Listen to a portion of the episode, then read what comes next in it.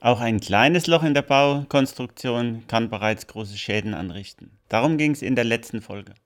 Heute wollen wir Ihnen zeigen, mit welchen einfachen Kniffen und vorgefertigten Lösungen man richtig gute Ergebnisse bei der Luftdichtheit auf der Baustelle erzielt. Herzlich willkommen bei Blodo Wissen Klartext zur Luftdichtung und Qualität am Bau oder kurz der Podcast gegen Angstschweiß auf der Baustelle.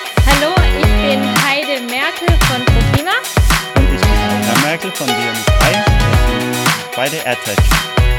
Okay, Holger, dann lass uns gleich loslegen. In der vergangenen Folge haben wir ja ähm, darüber gesprochen, dass ein großer Bauschaden entstanden ist, nur weil ein Luft Lüftungsrohr nicht abgedichtet war, also gar nicht. Die eine Hälfte war gar nicht abgedichtet, die andere war mit Schaum. ein bisschen. Ein bisschen.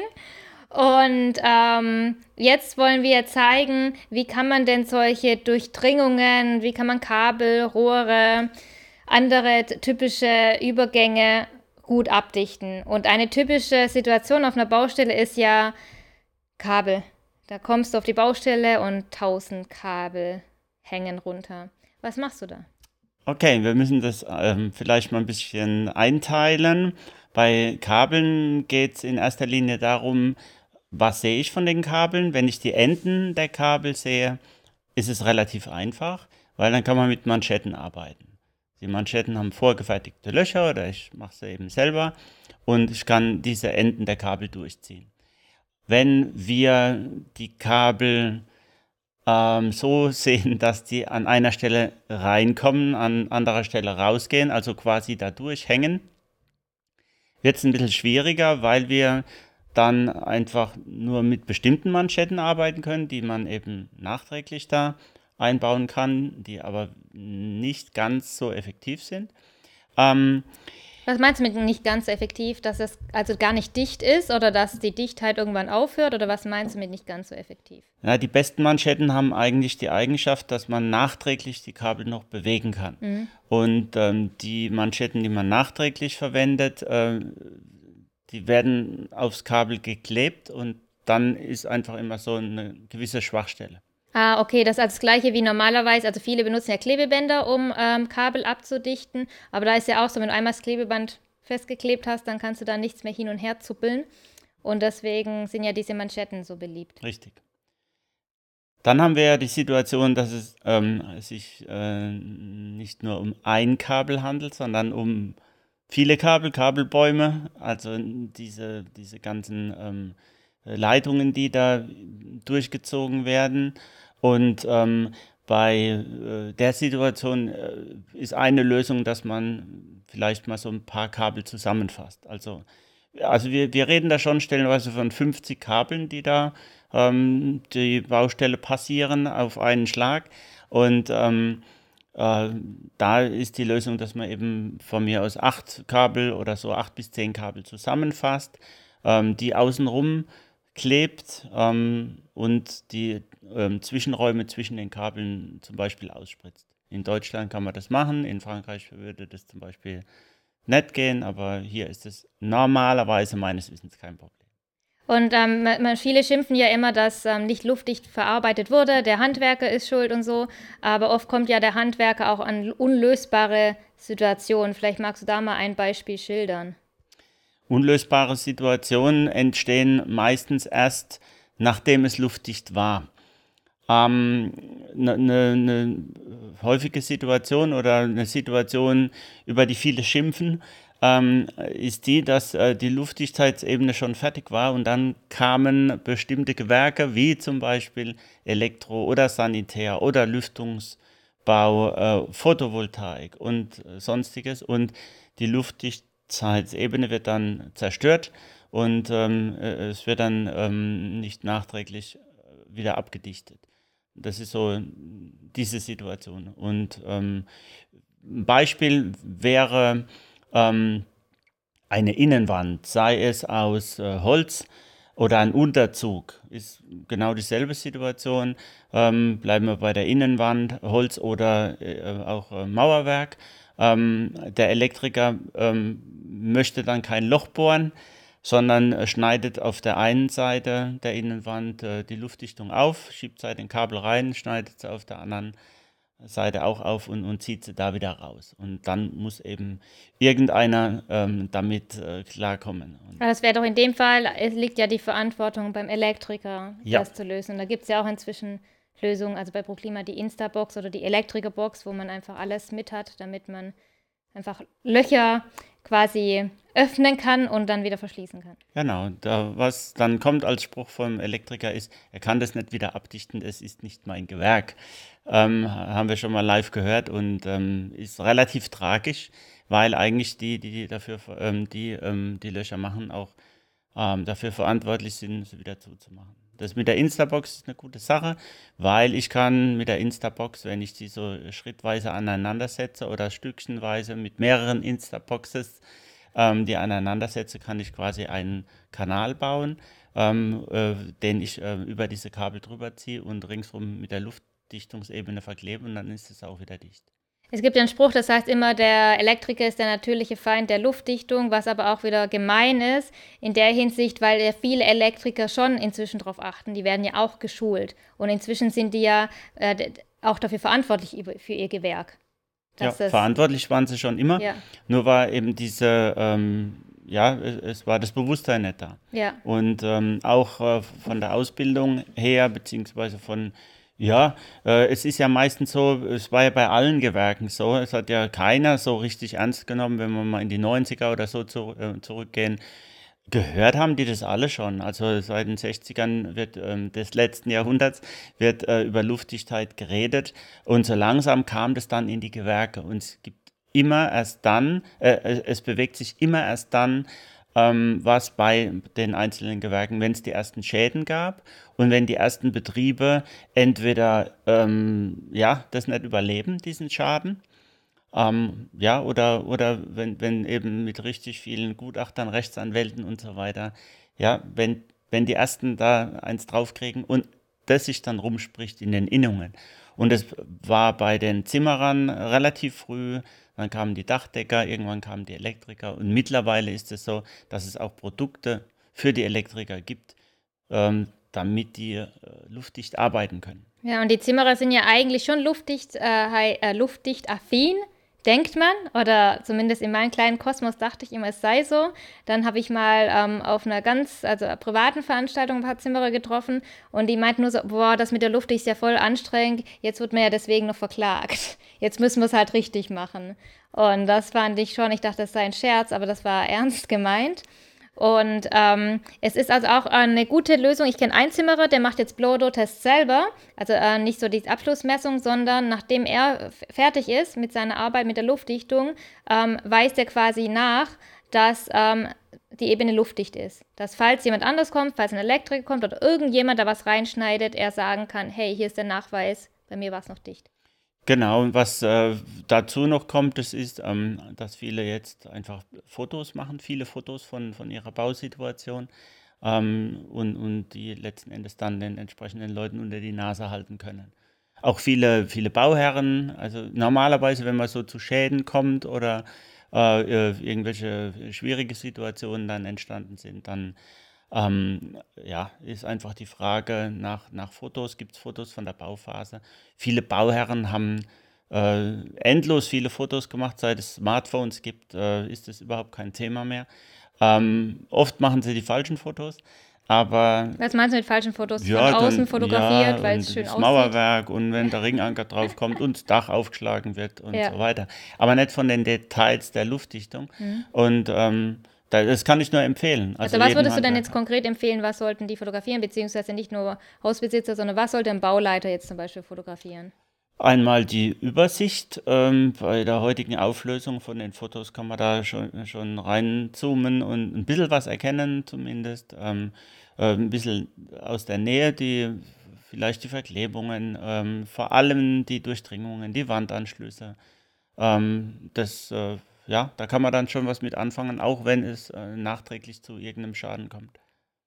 Und ähm, diese ähm, baubegleitenden Blow, oder in dem Fall war es ja nicht mehr baubegleitende Blow-Door-Messung, sondern es war einfach eine Blow-Door-Messung, damit er sich absichert, der Zimmerer.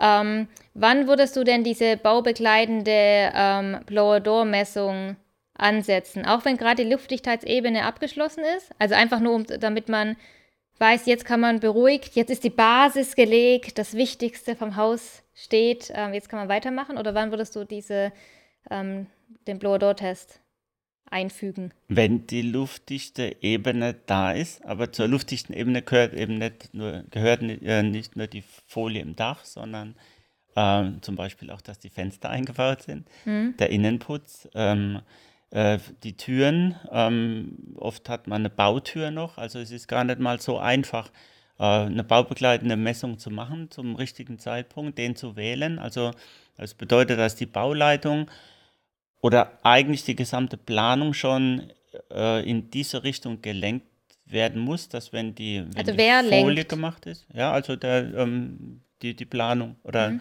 die ja, Bauleitung, die ähm, äh, so ein bisschen den, den, den äh, Fokus darauf hat, dass äh, man die luftdichte Ebene kontrollieren sollte.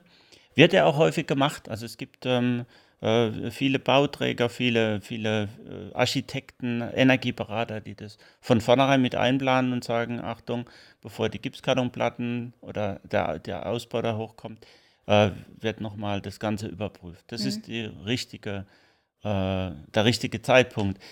Ähm, die Fotos sind aber genauso wichtig. Also aus den Fotos kann man schon auch sehen, ähm, ist das richtig gemacht. Und ja, das meiste kann man auch, ähm, wenn man ein bisschen Ahnung hat, ähm, kann man auch ähm, optisch beurteilen. Und nochmal zurück, weil in der Folge geht es ja um Lösungen. Ähm, ähm, wir haben ja gesagt, Kabeldurchdringungen bei Elektroinstallationen, da machen wir, wenn es geht, Manschetten. Äh, wenn es nicht geht, also wenn schon, ne, wenn man nicht mehr rankommt oder an ein Ende nicht rankommt, dann auch Manschetten, aber die quasi festkleben, die nicht mehr hin und her rüttelbar sind. Kabelbäume. Ja, die haben wir schon mit dem Ausspritzen genannt und äh, die, die einzelnen Kabel fassen und dann wiederum äh, vielleicht äh, nicht alle 50 Kabel durch, durch ein Loch durch, sondern eben das Ganze etwas verteilen. Ähm, wenn, wenn das noch möglich ist, oftmals ist es möglich. Das ist eigentlich so. Aber mit oder von vornherein Rohre, große Rohre legen, damit alle Kabel durch ein Rohr gehen oder eine Installationsebene. Installationsebene ist natürlich die allererste Sache, die, mhm. die man einplanen sollte.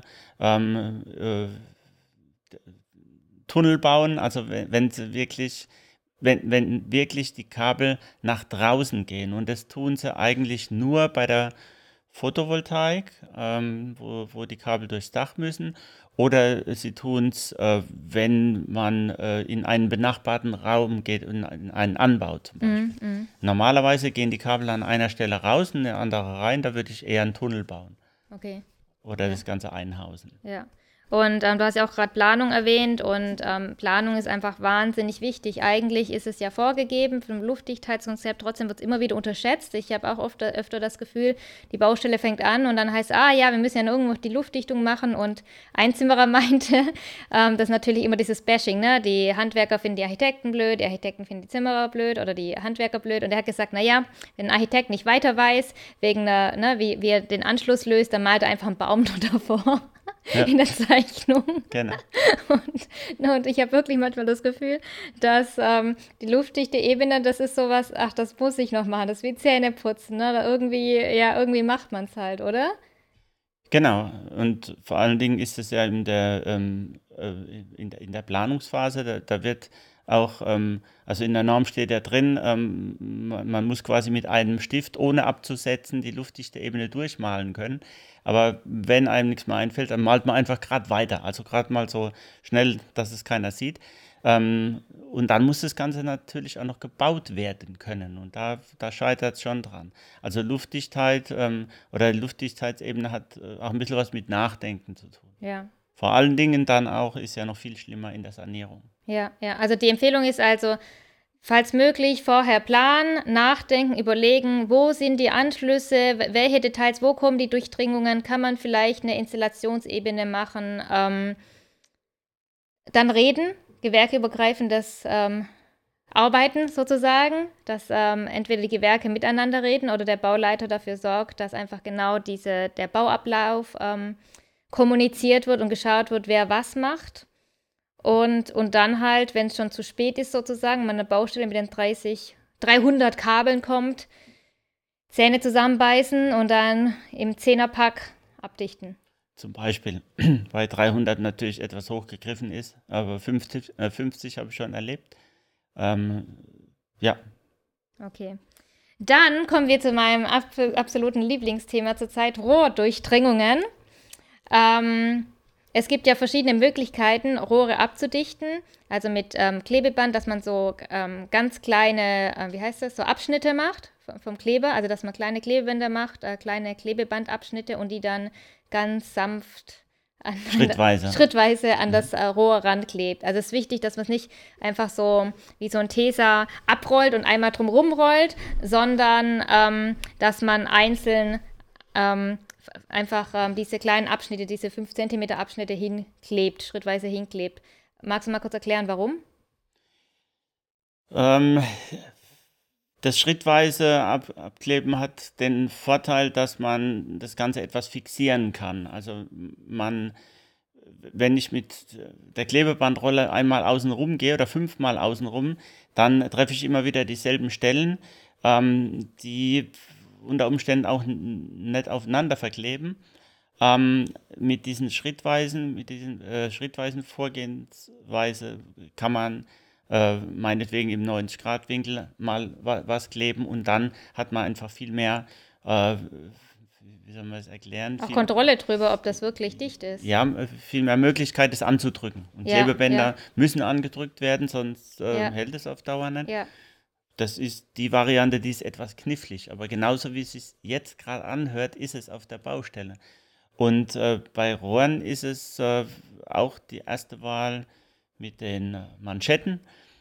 Aber auch hier, wenn das Rohr schon da komplett ist, ist es schwierig, die Manschette noch anzubringen. Das heißt, die Manschetten müssten immer auf der Baustelle sein und die Gewerke, das ist ja nicht der Zimmerer, sondern mhm. das ist dann der äh, Sanitärbetrieb zum mhm. Beispiel, müssten im Prinzip diese Manschetten über die Rohre drüber ziehen ja. äh, bei der Installation. Und wichtig ist auf keinen Fall Schaum. Das hat man ja an der vorherigen Folge gesehen.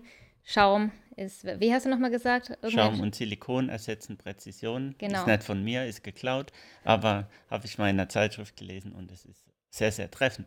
Ja, und wird, trotzdem wird Schaum halt einfach gerne eingesetzt. Lass uns aber weiter mit Lösungen machen. Ähm, Vorsicht bei Ecken und Kunststofffenstern, das ist eine Überschrift äh, in dem Artikel, den du mit meinem Kollegen oder unserem Kollegen Jens Lüder-Herms von der Forschung und Entwicklung geschrieben habt. Da habt ihr ja ähm, die verschiedenen Detaillösungen, die wir hier gerade auch durchgehen, aufgelistet. Und ähm, hier habt ihr dazu geschrieben, Lage der luftdichten Ebene muss dabei definiert werden. Genau.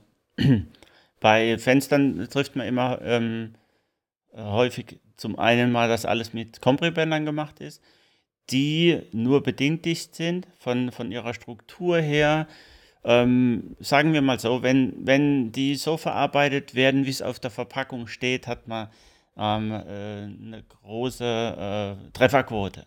Ähm, ist aber nicht so. Also die, die, die quillen meistens sehr äh, weit auseinander ähm, oder quillen sehr, sehr weit auf und sind dann per se nicht mehr dicht.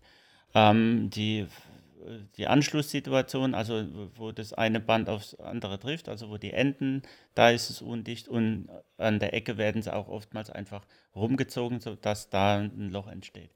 Ähm, zum anderen hat man so, dass, äh, hat man das Problem, dass im Bereich der Fensterbank wandert die luftdichte Ebene oft sehr weit nach außen, damit die Fensterbank da reingeschoben werden kann. Und äh, somit hat man, da das, äh, die anderen Bänder oder die, der Rest äh, der luftdichten Ebene um das Fenster herum ähm, äh, an einer anderen Stelle sitzt, wenn man in den Querschnitt geht, hat man da einfach ein natürliches Loch äh, in, in, den Ecken äh, an der Fensterbank. Vor allen Dingen, bevor die Fensterbank eingebaut wird und wenn das dann hinterher nicht richtig abgedichtet wird, dann haben wir auch da eine. Aber was ist die Lösung jetzt? Also was ist da die Lösung? Die Lösung ist natürlich erstmal, äh, oder die bessere Variante ist immer mit, mit Klebebändern zu arbeiten, äh, wo ich dann verfolgen kann, ähm, dass das ringsrum einfach auch dicht ist.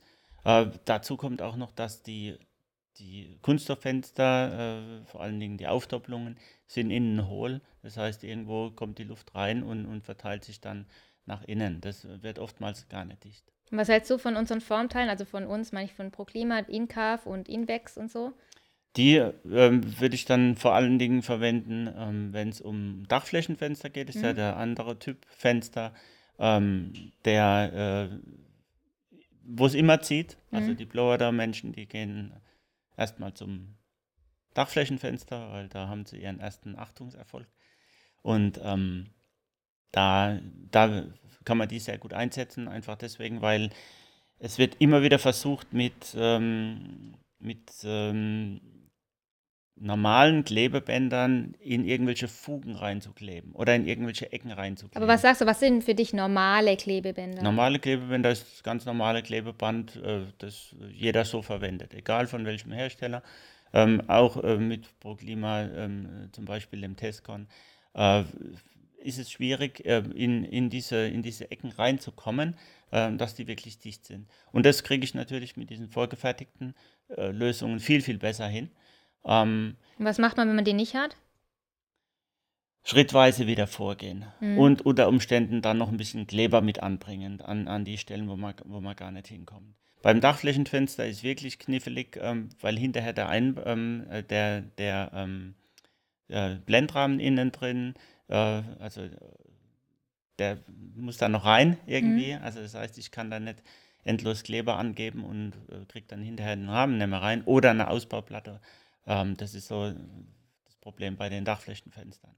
Die, die Ecken sind für viele, viele Sachen geeignet, auch zum Beispiel für Balkendurchdringungen, die in Mauerwerk reingehen. Äh, die Firstpfette wird oftmals nicht ähm, an, ähm, eingeklebt, typischer, typischer Fehler, äh, weil die, die verändert sich äh, in, in ihren Maßen, ähm, unter Umständen dreht die sich noch ein bisschen. Ähm, dann haben wir da ein, eine Fuge. Und äh, sowas kriege ich, äh, die Ecken kriege ich viel, viel besser verklebt mit diesen Formteilen. Und äh, Balkendurchdringung bei Mauerwerk ist ein gutes Stichwort, weil viele glauben ja, dass Mauerwerk ähm, luftdicht ist. Also viele wissen gar nicht, dass nur verputztes Mauerwerk dicht ist. Äh, und das ist ja ne, auch so eine typische Sanierungssituation, die manchmal übersehen wird, oder? Diese Balkendurchdringungen. Ja, bei ähm, Mauerwerk kann man davon ausgehen, dass alle Sorten von Mauerwerk irgendwie ziehen. Ähm, also beim Unterdruck ähm, sowohl ähm, die neueren Steine natürlich, weil die eben hohl sind, also Poroton, ähm, Kalksandstein, ähm, hat Hohlräume einfach in der Stoßfuge. Ähm, die alten Mauern, da zieht es durch Vollziegel, es zieht durch Bimssteine stellenweise. Ähm, es, bei Ytong ist es ein bisschen weniger. Ähm, bei den alten Mauern äh, zieht es durch äh, Bruchsandstein, Mauerwerk. Haben wir alles schon gehabt und, das, äh, und äh, da sind so alle immer sehr erstaunt, äh, die Beteiligten, die sowas dann mitkriegen. Ähm, deswegen nur verputzt oder nur verspachtelt, Glattstrich oder sonst was, da funktioniert es. Ja, also ist die Lösung quasi, ähm, also ist die Lösung dann ein Glattstrich machen und dann den gescheiten Anschluss. Genau, an die, an die Balken, vielleicht dann noch die, die Risse ausspritzen, dann kriegt man das schon so weit dicht, dass das, dass das passt. Aber es ist verblüffend, wie, wie stark es durch ähm, eigentlich ein voll vermörteltes Mauerwerk durchzieht. Ja, aber damit hätten wir ja quasi die typischen Durchdringungen, die man auf einer Baustelle äh, mit der. Damit haben wir jetzt die typischen Durchdringungen und Anschlüsse, die äh, man, der Mann, Moment. Die wo? Die Mann, denen Mann, okay, Moment. Damit hätten wir die typischen Durchdringungen und äh, schwierige Anschlüsse, denen man auf Baustellen begegnet, jetzt mal zusammengefasst und die Lösung gesagt. Vielleicht noch mal ganz kurz: Bei Kabeln äh, große Empfehlung äh, Manschetten. Ähm, wenn, wenn man nicht mehr Manschetten äh, benutzen kann, die man hin und her zuppeln kann, wie nennt man das? Die man hin und her Bewegen. bewegen kann, dann ähm, die äh, Kabel mit Klebebänder nehmen und eventuell ausspritzen. Bei Kabelbäumen aufpassen, dass man nur ähm, zehn Kabel pro Kabelbaum zusammenfasst. Ähm, was, was, was hatten wir denn noch? Ähm, Ach, wir können gerade so weitermachen. Es gibt ähm, die Situation, dass der, der Lüftungsbauer alle, alle Rohre, ähm, die Lüftungsmaschine, also das Lüftungsgerät steht außerhalb der beheizten Hülle. ähm, wird oft gemacht. Und dann gehen diese ganzen Lüftungskanäle 10, 15, 20, nee, 16 dann, also immer gerade Anzahl normalerweise, äh, gehen dann durch die Luftdichtungsebene und oft an einer Stelle. Da wird es dann wirklich knifflig. Ja, und, äh, und ähm, am meisten empfehlen wir natürlich vorher planen und denken und Installationsebene schaffen. Und bei Rohrdurchdringungen auch wieder entweder mit kurzen Klebebandstücken ähm, umlaufen und längs des Rohres zur Folie, also schön schrittweise arbeiten oder einfach ähm, eine Rohrmanschette benutzen. Und bei Kunststofffenstern, was, was war deine Lösung nochmal bei Kunststofffenstern? Bei Kunststofffenstern normalerweise auch mit Klebebändern arbeiten, weil es einfach einen besseren Anschluss gibt. Äh, ja, und ähm, Kunststofffenster sind nochmal etwas knifflig, weil die äh, Oberfläche eben, da, da, da klebt auf vielen Kunststofffenstern äh, kleben die Klebebänder oder Klebematerialien sehr schlecht. Das hat mit dem Trennmittel von der Strangpresse was zu tun, wo die Profile einfach rauskommen. Ähm, da muss man oftmals ausprobieren, ob es denn auch wirklich hält und funktioniert. Dann also quasi ein Kombi mit Klebe, Kleber, Kleber und ja, Klebeband? ja, oder vielleicht reinigen, der, da wo es denn nicht klebt. Ähm, kann man noch äh, weitermachen, also äh, viele, viele Geschichten dazu zu erzählen. Also auch positive Geschichten. Weil jetzt geht es um die Lösung, es geht ja nicht um die. Genau, man kann, äh, um auf die Formteile zurückzukommen, ja. Formteil ist ja auch eine Manschette zum Beispiel. Ähm, wenn es Formteile gibt, dann würde ich Formteile verwenden, weil es immer die äh, wirtschaftlichere Lösung ist, weil es schneller geht. Das, was dieses Formteil mehr kostet, spare ich ähm, an, der an Zeit und, und ist halt mehr viel, Sicherheit. viel mehr. Ja. ja. Genau. Ja, ist auf jeden Fall sicherer. Genau. Und bei Dachflächenfenster haben wir auch ähm, die Formteile als Empfehlung und bei Balkendurchdringung ähm, beim Mauerwerk auf jeden Fall wissen, dass Mauerwerk nicht luftdicht ist und dann auch wieder formgefertigte, vorgefertigte Formteile zu nehmen und die Risse ausspritzen. Ja, dann auf jeden Fall. Ist doch toll. Ja. Danke für die zweite Folge. Ähm, diese Tipps und ähm, Moment, diese Tipps gibt es zusätzlich. Okay. Diese Tipps, die wir gerade durchgegangen sind, gibt es auch als Fachartikelserie von Holger und äh, unseren Kollegen Jens Lüder-Herms von ProKlima. Den finden Sie im ProKlima-Blog. Wenn Sie es einfach als PDF lesen und verteilen wollen, dann schreiben Sie mir eine Mail heide.merkel.proklima.de. Und wenn Sie sonstige Fragen haben, ähm, entweder an mich oder an Holger. Unter hm.bionic3.de. Und wir verlinken die Kontaktdaten und alle, alle anderen Sachen, über die wir gesprochen haben, wie die Formteile oder Manschetten, auch in den Show Notes und auf blower-door-wissen.de. Und zum Schluss wollte der Holger heute ein Geschenk verteilen. Geschenk ist immer zu groß gesagt, weil Geschenk hörst ja immer, dann stelle ich mir so Geschenkpapier vor und eine Kiste, die ankommt. Genau. Aber du wolltest ja ein Angebot an die Blower Door Podcast-Hörer machen. Zum Schluss möchte ich auch Danke sagen und dass Sie dran geblieben sind und uns zuhören. Ein spezielles Angebot habe ich noch.